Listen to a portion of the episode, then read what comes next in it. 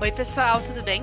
Esse é o Ponto ao Cubo, o podcast da Ponto Mais, onde a tecnologia, a gestão de pessoas e o mundo dos negócios se encontram. Eu sou a Marcela Souza, analista de SEO da Ponto Mais. E hoje nós estamos gravando o décimo episódio do nosso podcast. Legal, né? E o papo hoje é sobre experiência do usuário e como usar o contexto do consumidor para gerar boas experiências. Esse podcast está sendo gravado em home office, então você pode notar algumas diferenças no áudio ou algumas falhas. Se tiver alguma sugestão, conta pra gente. Então, pessoal, hoje eu tô aqui com a Juliana Bittencourt, que é UX designer aqui na Ponto Mais. Tudo bem, Ju? Tudo bem, Mar. Você? Tudo certo. E a gente também tem aqui a minha xará, a Marcela Alves, que é content designer no, na iFood. Tudo bom, Marcela? Olá, tudo bom, Marcela? Oi, Ju. Oi. Ah, que bom. Sejam muito bem-vindas, viu, meninas? É, e para começar, é, eu acho que é importante esse termo, que é um termo que nem muita gente já ouviu falar, ou já ouviu falar e não sabe direito o que, que é. Eu acho que a gente pode começar pelo bem, bem básico, né? É, queria que cada uma de vocês me falasse um pouquinho, em poucas palavras, como que vocês definiriam o que, que é o UX Design. É, é, é, um, é um termo, né, experiência do usuário, que está muito em alta de uns anos para cá e faz total sentido, principalmente para quem trabalha com produtos digitais, né, com produtos ou serviços digitais. E para mim, experiência do usuário é você projetar experiências de acordo com a perspectiva do usuário, assim, né, colocar o usuário mesmo no centro. É, então, é, pensar nessa, nesse desenvolvimento de uma funcionalidade ou de um produto que atenda às necessidades né, e às expectativas expectativas desse usuário e que também considere os aspectos emocionais, né? Então, alinhar isso aos sentimentos que o, que o seu usuário é, pode vir a ter quando estiver utilizando o seu produto ou o seu serviço. Exatamente. Legal. Eu acho que, complementando que, o que a Marcela disse, é importante sempre entender os contextos de os contextos de atuação, né?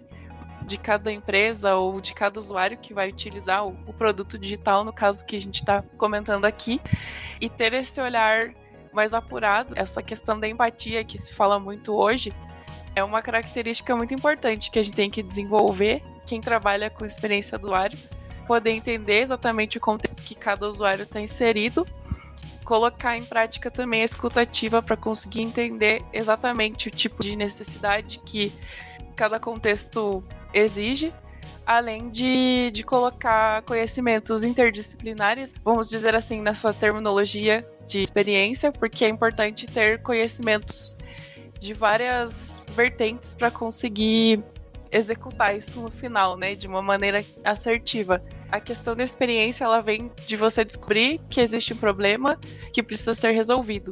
E a partir desse problema, você ir atrás desse, dessa solução, buscando inserir o usuário no, no contexto todo.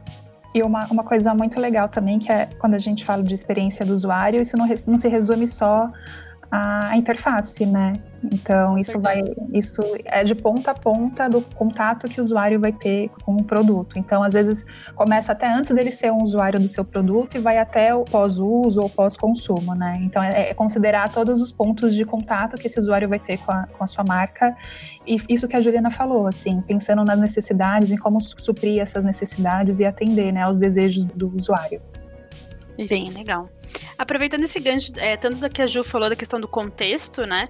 E o que você falou, Marcelo, de ser a ponta a ponta, de pensar em todas as etapas, né?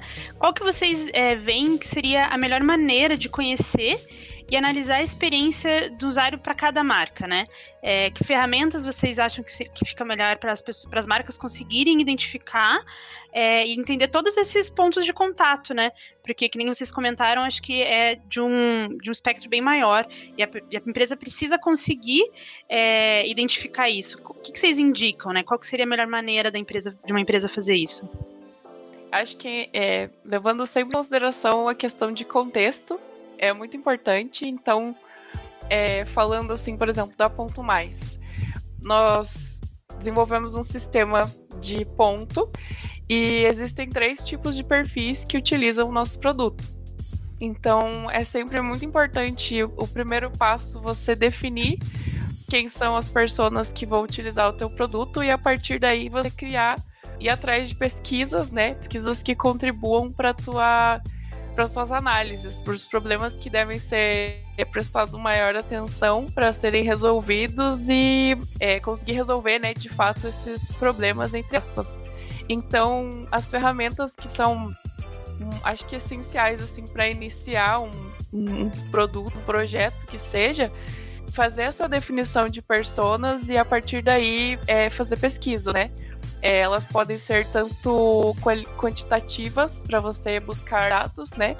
É, números, você ter dados reais para conseguir ir atrás disso e, e, e, conseguir inserir essas melhorias no seu projeto e as qualitativas para você conseguir é, identificar as motivações desses, desses usuários, né? O que, que seria o que seriam as melhores as melhores soluções para cada um, no caso das pessoas. Então, se a gente colocar no contexto ponto mais, o colaborador, o que, que ele quer fazer dentro do sistema? Ele quer registrar ponto e conseguir verificar se ele está dentro das normas, né? Se ele bateu o ponto corretamente, se ele tem, se ele fez banco de horas, se ele está devendo horas. A persona, a gestora, ele quer conseguir ter controle da equipe dele. Então ele precisa ver outros tipos de dados naquela interface.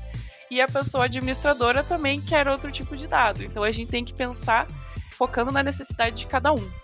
Legal. E na tua visão, é. Marcela? Eu acho que é exatamente isso. A gente precisa começar é, qualquer projeto identificando quais são as pessoas, né, quais são os perfis de público que a gente vai atingir.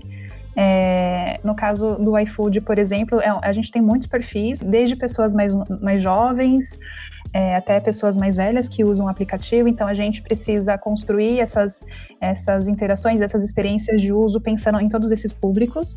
É muito importante também a gente fazer as pesquisas exploratórias quando a gente vai começar um projeto, então, até para entender se, é, um, de repente, uma funcionalidade que para a gente é, é interessante colocar no aplicativo, também é interessante para o usuário, se ele vai ver algum valor naquela, naquela funcionalidade ou se não vai. É, e também os testes sempre, né? Então, depois que a gente desenvolve, durante todo o processo de desenvolvimento, a gente também faz testes de usabilidade, entrevistas, mas depois também que, o, que aquela, aquele produto vai para o ar ou aquela funcionalidade fica disponível para o usuário, a gente continua testando e sempre fazendo melhorias e ajustes, né? Então, eu acho que o principal são essas pesquisas e os testes de usabilidade sempre, assim. O cenário ideal seria que a gente conseguisse fazer isso para tudo, né? Que a gente que a gente criasse, que a gente desenvolvesse. Nem sempre é possível por conta de tempo e, e do escopo de trabalho que a gente tem, porque às vezes tem muitos projetos ao mesmo tempo.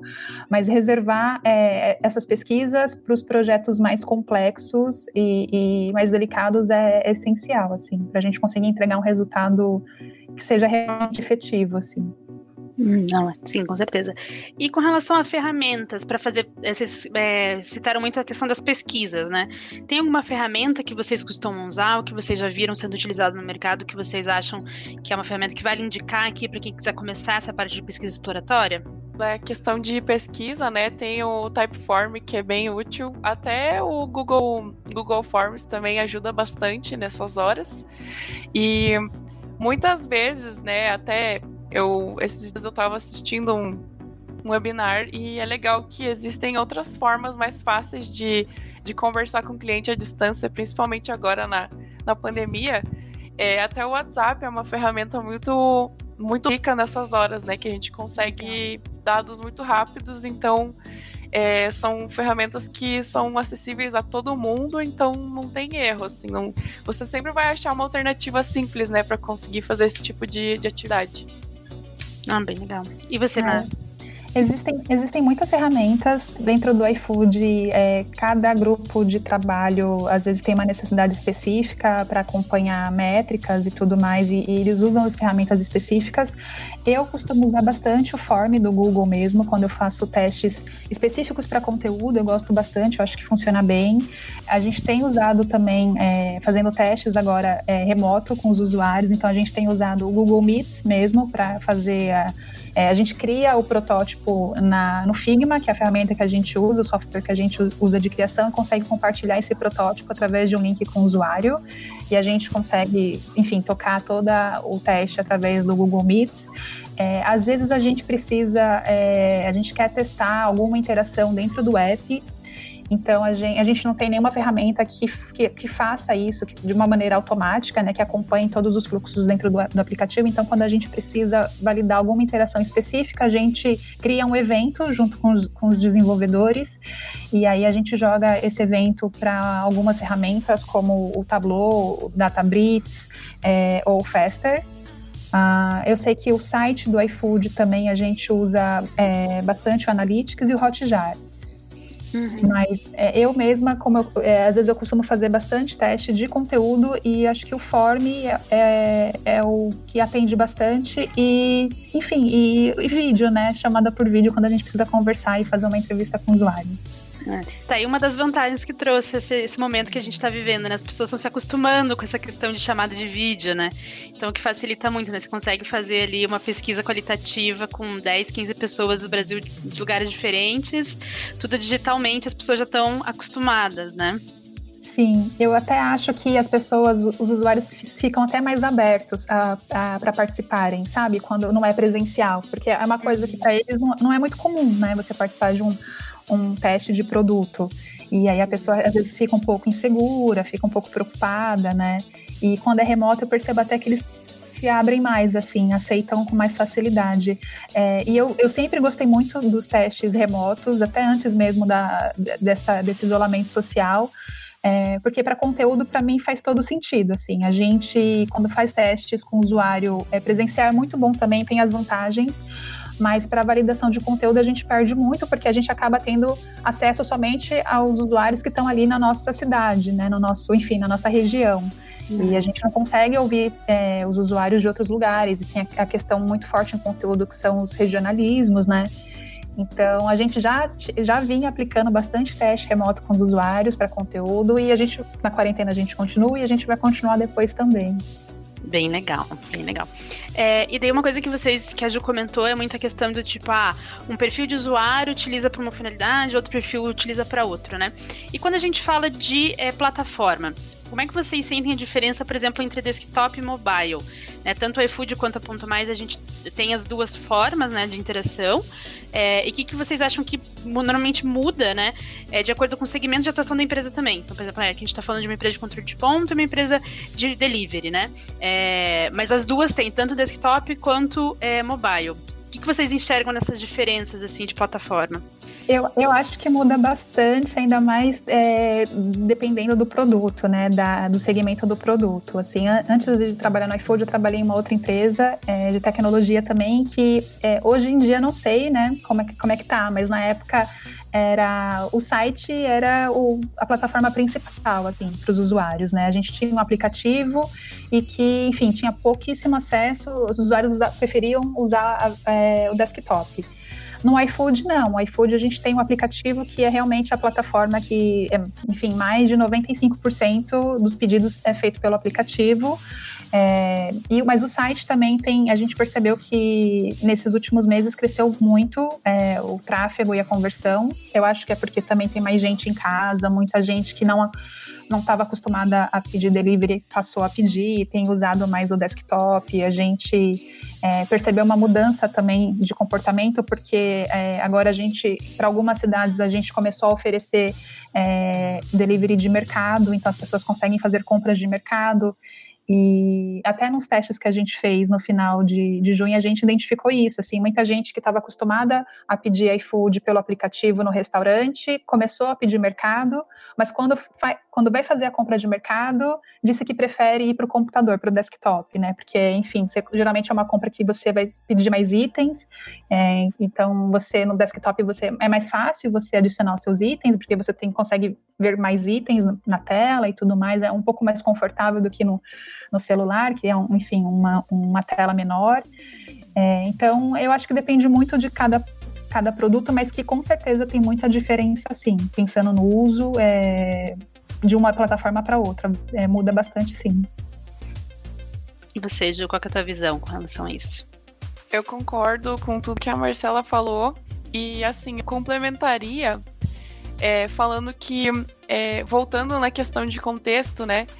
É, eu vejo que o comportamento do usuário que utiliza o mobile, ele, ele geralmente quer buscar informações mais rápidas ou ele quer executar ações mais rápidas, né? Algo mais resumido, no caso. É, mais, uma síntese maior de informações, né? Então, por exemplo, no caso do iFood, é, geralmente assim, ah, hoje eu não tô afim de cozinhar, eu vou pedir um iFood, vou, vou pedir um lanche pelo iFood. Daí você faz o seu pedido e normalmente é uma janta ou um almoço, enfim, não depende, né? Muito do que o usuário está buscando mas geralmente ele quer executar ações rápidas de maneira rápida, que ele tem um retorno rápido. E eu percebo que muito do conteúdo que a gente tem na web, ele sempre é um pouco mais estruturado. Ele sempre passa um pouco mais de informação para o usuário e eu acho que tem pouco ainda daquela sensação de segurança. Quando você realiza uma ação via web, você se sente um pouco mais seguro. Acho que isso está sendo um pouco desmistificado agora mas quando você vai realizar uma ação via web, você tem mais informação, você tem, como a Marcia falou, você tem uma visibilidade maior de tela, de produtos, né? Você tem você se sente mais confortável para poder escolher a, a, por exemplo, a barra de rolagem é um pouco é um pouco menor do que a do celular, você consegue ver mais produtos de uma maneira mais ampla. E, e também a questão de você estar em casa mais tempo, né? Agora que a gente está nesse cenário aí de quarentena, tá todo mundo trabalhando. Não é todo mundo, a maioria das pessoas estão trabalhando home office e utilizando o computador, né? Então eu vejo essa mudança, é, essa é essa questão da conversão, né? De ter mais conversão agora por, por computador, né? Por desktop, é devido a esse fator. Mas eu vejo o desktop muito mais é, completo, no caso, né? Ele te dá um pouco mais de informação e o mobile ele é um pouco mais sucinto, devido também à questão de banda, né? O, o pacote de dados que você tem, ele precisa ser um pouco mais objetivo do que ele está entregando. E eu acredito que é isso, assim, um é um pouco mais. Um precisa ser um pouco mais resumido que o outro, mas ambos funcionam de maneiras efetivas, assim, mas depende muito do contexto que você tá, né? Por exemplo, bater o ponto é, muitas vezes é mais fácil você ligar teu celular e, e bater o ponto pelo celular do que pela web. Justamente também pela questão de GPS, porque por IP, às vezes ele busca um, um IP distante e não pega a localização exata. E o celular ele é mais preciso justamente porque já tem o GPS integrado. Então eu vejo assim, ambos são vantajosos, mas vai depender muito da, do contexto que você que você tá no momento, né? Então eu acredito que essa é um pouco a diferença assim, do comportamento de cada, de cada plataforma. Uhum. É, uma coisa que eu achei bem interessante é que, assim, muito há um tempo atrás se falava né, da migração para o mobile, que né, muito do fluxo ia migrar para o mobile, que muita gente ia ser desktop, mas eu acho que, como vocês comentaram, depende do caso, né? Eu acho que a gente Exato. nunca vai deixar de ter fluxo vindo por, por desktop. Eu acho que daí a importância de pensar na experiência nos dois, né? E que elas sejam parecidas também, né? Eu, eu não sei como é que vocês veem isso. Como que vocês, como especialistas, é, fazem para que é, uma plataforma que é completamente diferente da outra entregue a mesma experiência para o usuário? Como é que vocês conseguem alinhar isso? É, eu acho que algumas coisas a, às vezes precisam ser adaptadas, né? É, no iFood a gente geralmente cria primeiro para o mobile, né? Então as experiências são todas criadas primeiro para o mobile e depois são replicadas para o site. É, algumas vezes a gente consegue fazer isso simultaneamente, então ao mesmo tempo que sobe no app alguma nova funcionalidade, a gente sobe no site também mas algumas coisas ficam para depois. Então, ao contrário da, da Ponto Mais, é, o nosso o aplicativo do iFood é mais completo do que o site, né? Então a gente primeiro sempre constrói para o site, depois joga no desktop, mas é, é, é, isso que a Ju falou, assim, é, o contexto influencia bastante. Então a gente não deixa o site de lado jamais, assim. Às vezes sobe com um pouquinho de atraso, mas a gente sempre sobe, sobe e tenta adaptar tudo, é, todas as, as a, a, navegação, a usabilidade do site também tem é uma preocupação para o nosso time. A gente tem um time técnico dedicado para o site também. É, e, e, isso, na, na, própria quarentena, se provou mesmo como, como uma verdade, porque a gente percebeu sim um aumento né, de conversão no site, a gente bateu números que a gente nunca tinha batido. Então, é, é, o ideal é que a gente continue sempre é, completando o site, deixando ele o mais parecido, a experiência né, mais parecida com o aplicativo mesmo. Porque tem sim uma parcela do público que prefere usar esse dispositivo. E aqui, Ju, na Ponto Mais, porque aqui na Ponto Mais, como a Marcela já mesmo comentou, é, é, é meio que inverso, né? O desktop pra gente é principal e daí depois a gente traz pro mobile. Como é que você lida com essa questão da, da experiência nas duas plataformas?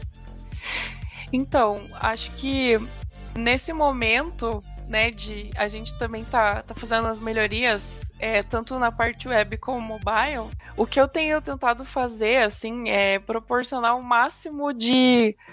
É, de similaridade entre as duas, os dois produtos, né? Que ambos são, são diferentes, mas proporcionam a mesma experiência. Eles devem proporcionar a mesma experiência. Só que é, muitas coisas que são feitas no, no, na web, a gente não, não tem como fazer isso no mobile pela questão, como eu tinha falado antes, de, de você conseguir deixar mais sucinto, né? Deixar esse, essa ação nesse, nesse contexto mais sucinta devido a todas as outras questões envolvidas de internet, é, o pacote de dados que você usa e tudo isso, né? A questão de você utilizar a bateria do, do aparelho, então você tem que entregar.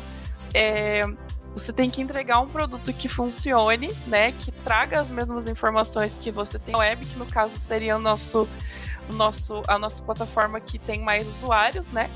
Mas que ela, ela seja é, muito similar, a experiência seja muito similar, os componentes sejam muito parecidos, a identidade esteja conversando. Então, eu acredito que é, seria também uma um desafio de, de mostrar para os nossos usuários, né, da Ponto Mais, que é, o mobile também entrega uma experiência positiva, só que ela, óbvio, seria um pouco mais resumida e para ações mais rápidas, né? No caso dos nossos perfis, que nós, nós utilizamos, os, as personas, é, para o colaborador é algo muito simples, né? A experiência é praticamente a mesma nas duas plataformas. Porque ele bate, ele registra o ponto, ele pode solicitar ajustes e ele também pode verificar se ele está se ele tá dentro das normas, né? Se ele está com banco de horas, se ele está devendo hora, enfim. Mas o gestor ele já tem mais, ele já tem mais ações que ele precisa executar no sistema. Então, é, dentro disso entraria aquelas questões de realizar pesquisa, entender um pouco das necessidades dele, né? O que, que ele gostaria, o que, que esse perfil gostaria de encontrar no, no mobile para conseguir equiparar essa essa qualidade, né? Essa expectativa dele em relação ao produto. Então entra toda essa questão de, de pesquisa e entender mesmo o, quais são os principais features que ele utiliza do sistema. Então você conseguir integrar, é, vamos dizer assim, a função principal e algumas outras funções auxiliares que possam melhorar o dia a dia dele mantendo a mesma expectativa que ele tem do web, né? Então, trazendo essa experiência complementar, eu diria. Legal. Não, show de bola. Eu acho que, que tá muito em voga isso, né? Tipo, as pessoas estão migrando tanto do desktop para o mobile quanto do mobile para o desktop, e eu acho que daí isso vira um desafio ainda maior para essa questão de experiência do usuário, né? Mas daí, Marcela, você já comentou um pouquinho lá no começo de algumas ferramentas algumas coisas que vocês fazem no iFood, mas eu queria entender um pouquinho melhor é, como que vocês fazem para estar tá sempre aprimorando, né? Já comentou de pesquisa, já comentou que vocês têm as reuniões de, de time, mas e daí na hora de colocar na prática, né? O que, que vocês é, é, levam em consideração e como que vocês fazem é, para melhorar a experiência, né? Porque é, é algo constante, né? Não, não para nunca. Sim, tem sempre alguma coisa que pode estar tá melhor, assim, né? É, acho que a gente tem um, um time no iFood que é, é, muito. tem uma cultura mesmo de pesquisa muito forte, é, de, de, contato com o usuário muito forte, e isso eu acho importantíssimo. É, a gente faz muito teste, muita pesquisa. É, e é uma, é uma coisa que a gente é cobrado muito por isso, então a gente tem essa, essa coisa de estar tá em contato com o usuário é, no, no core mesmo, no nosso time, e isso é um ponto primordial, assim. É, a gente até, eu, eu, sinto até que a gente, parece que pesquisa nunca é suficiente, assim, a gente, por mais que a gente faça, parece que a gente sempre precisa fazer mais, porque realmente a gente é, tá em contato com o usuário é, é muito rico para a gente, né? Não só na parte de, de, conteúdo, que é a parte que eu trabalho, mas também na parte de, de usabilidade, né? De, do, da, da, interface e tudo mais. É, então a gente faz muita pesquisa, isso é para entender o usuário, para entender as necessidades. É, uma coisa muito legal também, que eu acho que é uma, é uma coisa que o X tem, né? Os times de UX têm, que é, é o trabalho colaborativo. Então tem muita troca entre os times. A gente tem algumas cerimônias é, de, de critique, né? De review, review então é, o designer ele cria uma experiência, ele está lá fazendo uma exploração, está criando algumas versões para uma experiência, ele compartilha isso com algumas pessoas do time e coleta lá os feedbacks para fazer essa melhoria. É, então tem pessoas de, com muitas experiências, perfis muito, muito diferentes também, conhecimentos diferentes dentro do time, isso é muito rico. A gente tem acompanha bastante também é, os feedbacks dos usuários é, nas redes sociais, a gente acompanha o os chamados, a abertura de chamados de ajuda, né, para saber o que, que os usuários estão tendo dificuldade, até para melhorar esses fluxos que estão tendo muito, muito abertura de chamado. É, o, o, time de produto também é um time com, com o qual a gente trabalha muito perto, assim, é, contato diário, e eles também trazem muitos inputs, muitos insights de coisas que a gente precisa melhorar. Então, eu acho que o, o, uma coisa muito boa é essa colaboração, assim, é muita gente querendo entregar o melhor resultado e todo mundo colaborando e, e completando, assim, é, esse, essa criação, esse desenvolvimento com a sua expertise. E eu acho que é isso, assim, e claro, sempre ouvindo o usuário, sempre que possível. Legal. E Ju, e aqui na Ponto Mais, conta um pouquinho mais pra gente como que a gente faz essa questão de ir adaptando e aprimorando as experiências. Legal.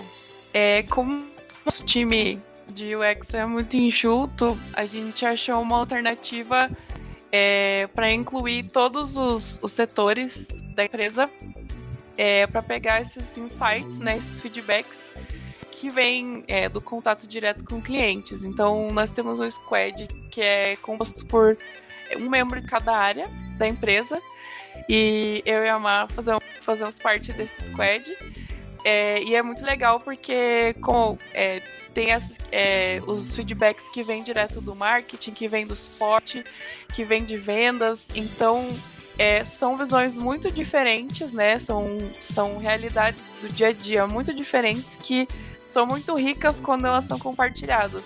Primeiro, a gente desenvolve, né? Faz toda a parte de pesquisa, então a gente acaba desenvolvendo e testando internamente primeiro é, validando com o pessoal, o pessoal do squad, né, que são todas as áreas envolvidas, e, e sai, sai muitos insights muito bons, assim, muitas trocas ricas mesmo, porque é, principalmente assim, quando a gente é, é de UX e a equipe é muito pequena, é muito enxuta, nossos melhores amigos são o pessoal do suporte, né? Porque eles têm muito.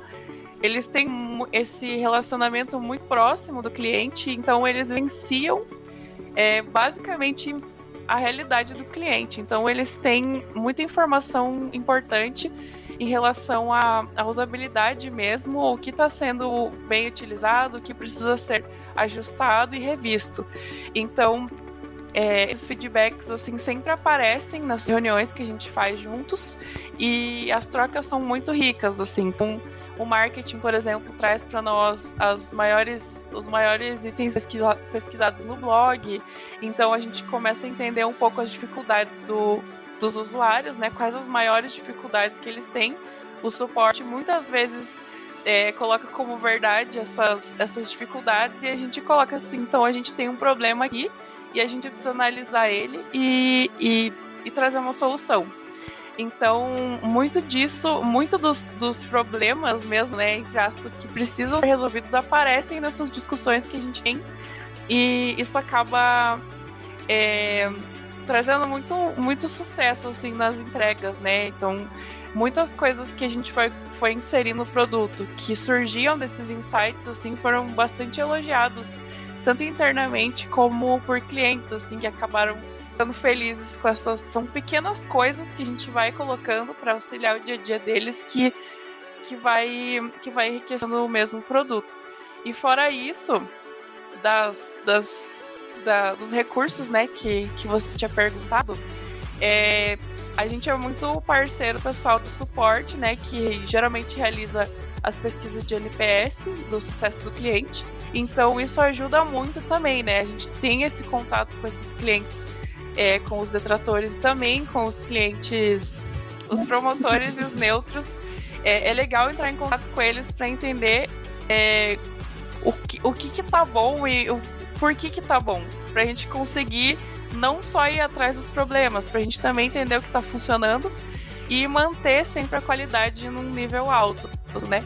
E fora isso, também a gente utiliza o Analytics para para ver quais são as telas com maiores acessos, é, quanto tempo geralmente eles utilizam é, uma, uma tela, né? Quanto tempo eles ficam numa tela ou numa funcionalidade. A gente sabe que a tela de controle de ponto e a tela de bater ponto são as mais utilizadas pelos usuários. Mas fora isso, a gente está sempre ligado ali para ver o que está mais, o que está sendo mais bem utilizado dentro do sistema, para que a gente possa sempre estar tá mantendo a qualidade do, do produto. Legal, legal. É, e eu como é, profissional de marketing, entrei para dentro do Squad, né, tipo, abri minha mente para muita coisa de UX.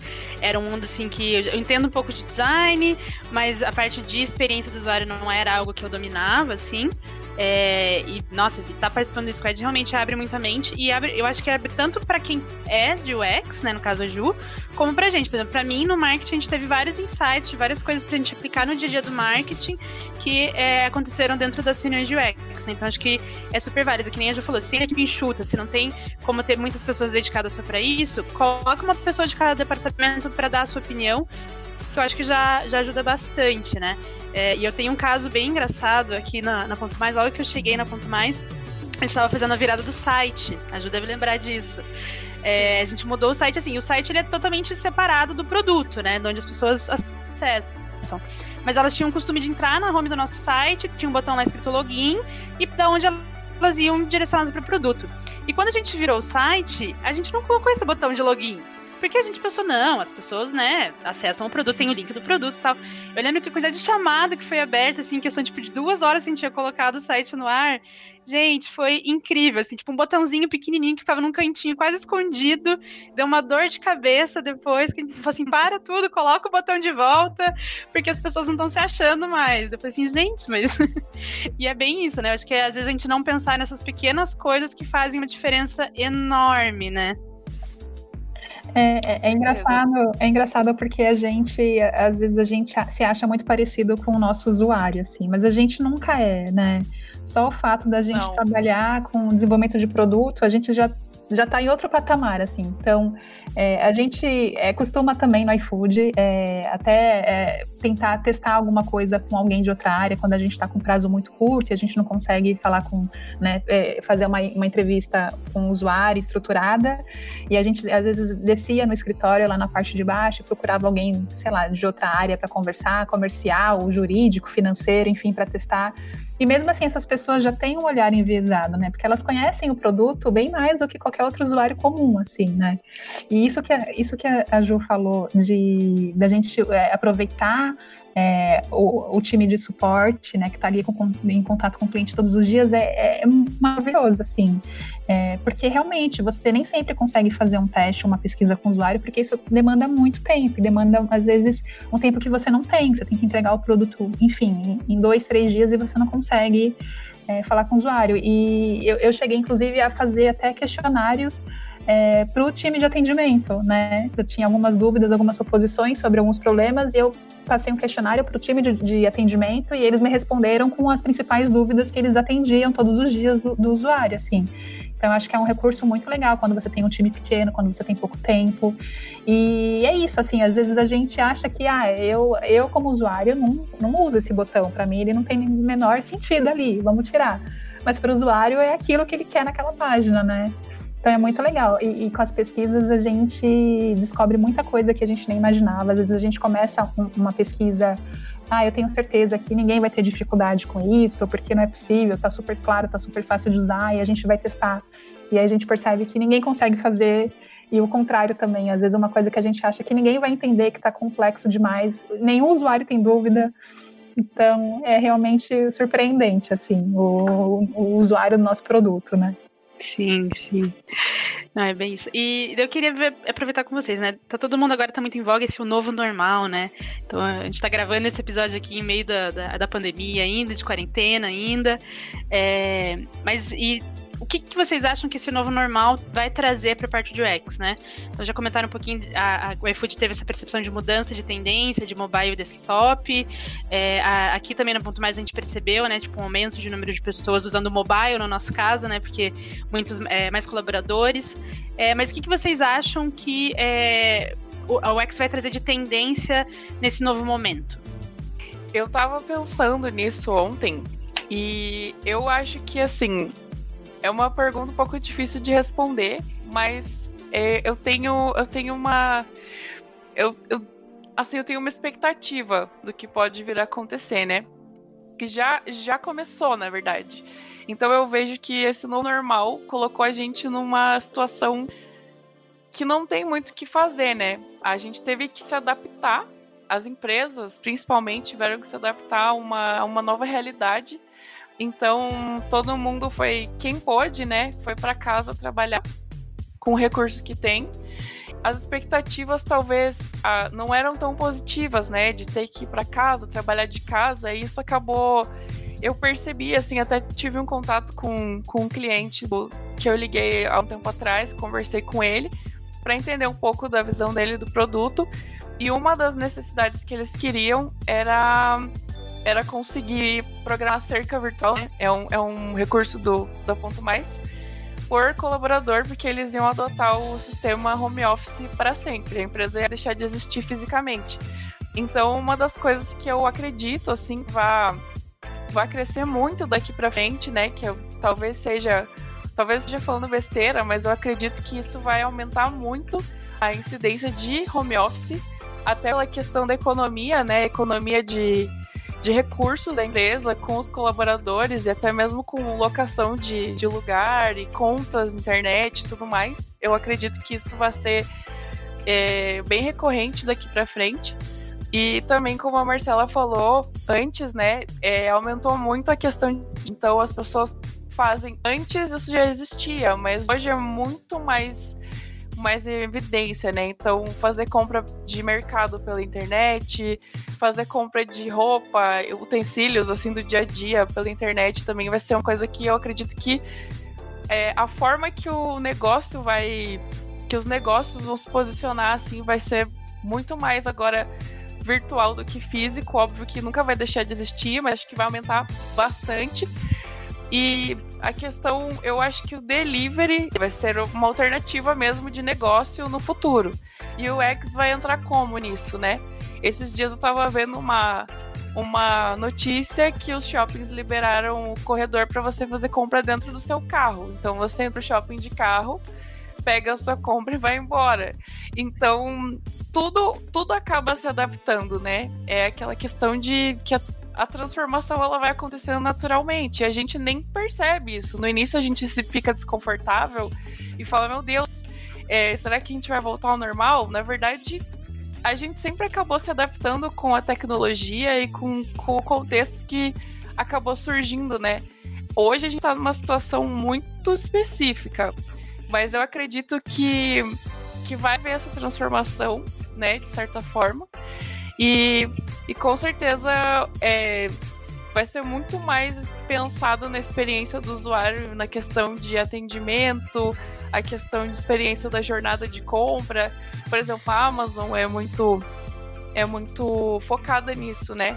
O site deles é, é um pouco confuso de utilizar, mas a experiência em si é muito positiva, porque se você faz a compra ontem, hoje o produto já está no seu na sua casa. Então, eu acredito que isso vai ser muito essa tendência, né, de você pensar, focar na experiência mesmo de da jornada do produto com o usuário vai ser muito forte e essa questão de coisas, né, tipo relacionamento à distância das empresas com os funcionários e das lojas, por exemplo, com, com os consumidores. Legal. Eu acho é. que os, os nossos é, usuários vão ficar mais experientes digitalmente, né?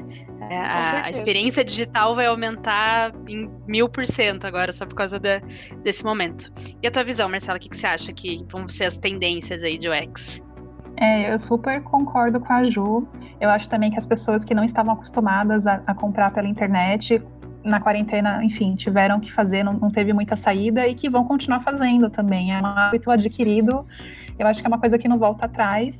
É, e eu acho que novos canais também de contato com o cliente estão surgindo e vão se manter. vejo muito, muita loja e-commerce atendendo pelo WhatsApp, vendendo pelo WhatsApp, é uma coisa que não era muito comum antes. É, eu acho que isso atende, também chega até um público que, que não está ali na, no site, na internet, então é, talvez seja um canal que a gente continue vendo depois. É, o delivery também, eu acho que é, é algo que vai continuar, né? Já estava já tava em crescimento antes e agora também acho que a gente está atendendo novos perfis que não atendia antes e esses perfis vão continuar também com esse hábito. É, eu acho até que algumas coisas é, em relação a pagamentos digitais também, então a gente está usando mais, é, né, menos até menos cartão, né? É, inclusive, o iFood é, tem um, um, uma, nova, uma nova funcionalidade que estava em desenvolvimento, em desenvolvimento desde o ano passado e que a gente lançou há pouco tempo e que para esse momento de isolamento faz todo sentido, que é o pagamento com QR Code, né? Então você, mesmo num, num restaurante físico, né, que agora alguns já começaram a reabrir, você consegue chegar no restaurante, você lê um QR Code, você acessa o cardápio daquele restaurante, faz seu pedido, já paga o pedido ali mesmo. E o atendente ali, o garçom, só te entrega o pedido, enfim, só tem esse contato na hora da entrega do pedido. E você consegue consumir o seu, o seu prato ali no restaurante mesmo, com o mínimo de contato, né? Então é uma coisa também que eu acho que atende muito agora, mas que depois também vai continuar fazendo sentido, até para otimizar ali a operação do restaurante e tudo mais. Então é, é, é, muito é uma pergunta muito difícil mesmo. A gente tem algumas expectativas, mas nada muito concreto também. É, e eu acho que quanto mais tempo essa quarentena durar, mais hábitos novos a gente vai adquirir. Isso, enfim, realmente quando, quando as coisas voltarem, a gente vai ter uma nova realidade ali. Sim, é. né? Bem legal. Então, é, então, só uma pausa aqui. A gente fechou os 40 minutos, passou uns 3 minutinhos a mais, mas já tá na última pergunta, tá? Então, agora a gente continua. É, então, meninas, uma última dica, assim, se você pudesse dar uma dica para alguém que está começando a aplicar o X na sua empresa, qual que seria aquela dica assim, tipo, não deixe isso passar, porque é essencial para você conseguir construir essa experiência do usuário de forma é, realmente construtiva dentro da empresa. Qual seria essa dica que você, que você daria, Marcela? Olha, eu acho que é a gente se manter atualizado e estudando sempre. É, é muito legal quando a gente é, quando a gente começa a trabalhar com X, a gente inevitavelmente começa a, a reparar em todos os, os, aplicativos que a gente usa, em todos os sites que a gente entra. Então, acho que é ter esse olhar crítico mesmo para todos os serviços que a gente usa e, e e eu, eu, eu, costumo até fazer prints e salvar num banco para mim, assim, todas os bom, as boas práticas que eu encontro. Então, acho que é isso, é você pesquisar é, marcas e produtos parecidos, é você se, se ir atrás de, de cursos e meetups e todo tipo de informação que você puder a respeito, porque é, é realmente um assunto que está muito em alta e tem muita gente boa é, falando a respeito disso e, e tem muitos artigos. Eu, eu, particularmente, gosto muito de acompanhar o Medium. É, então, eu acho que é isso. É, é, e é, muita troca também. Quando eu, quando eu comecei no X, foi por acaso. Né? É, eu trabalhava com marketing na época e quando eu entrei num, num, time de design, a primeira coisa que eu fiz foi colar num, num colega meu designer e e assim, sugar tudo que eu pudesse dele, assim, aprender tudo que eu pudesse de design e tudo mais, de usabilidade. E eu acho que é isso, assim, é se manter sempre aberto a aprender e, enfim. Legal. E você, Ju, qual dica que você daria?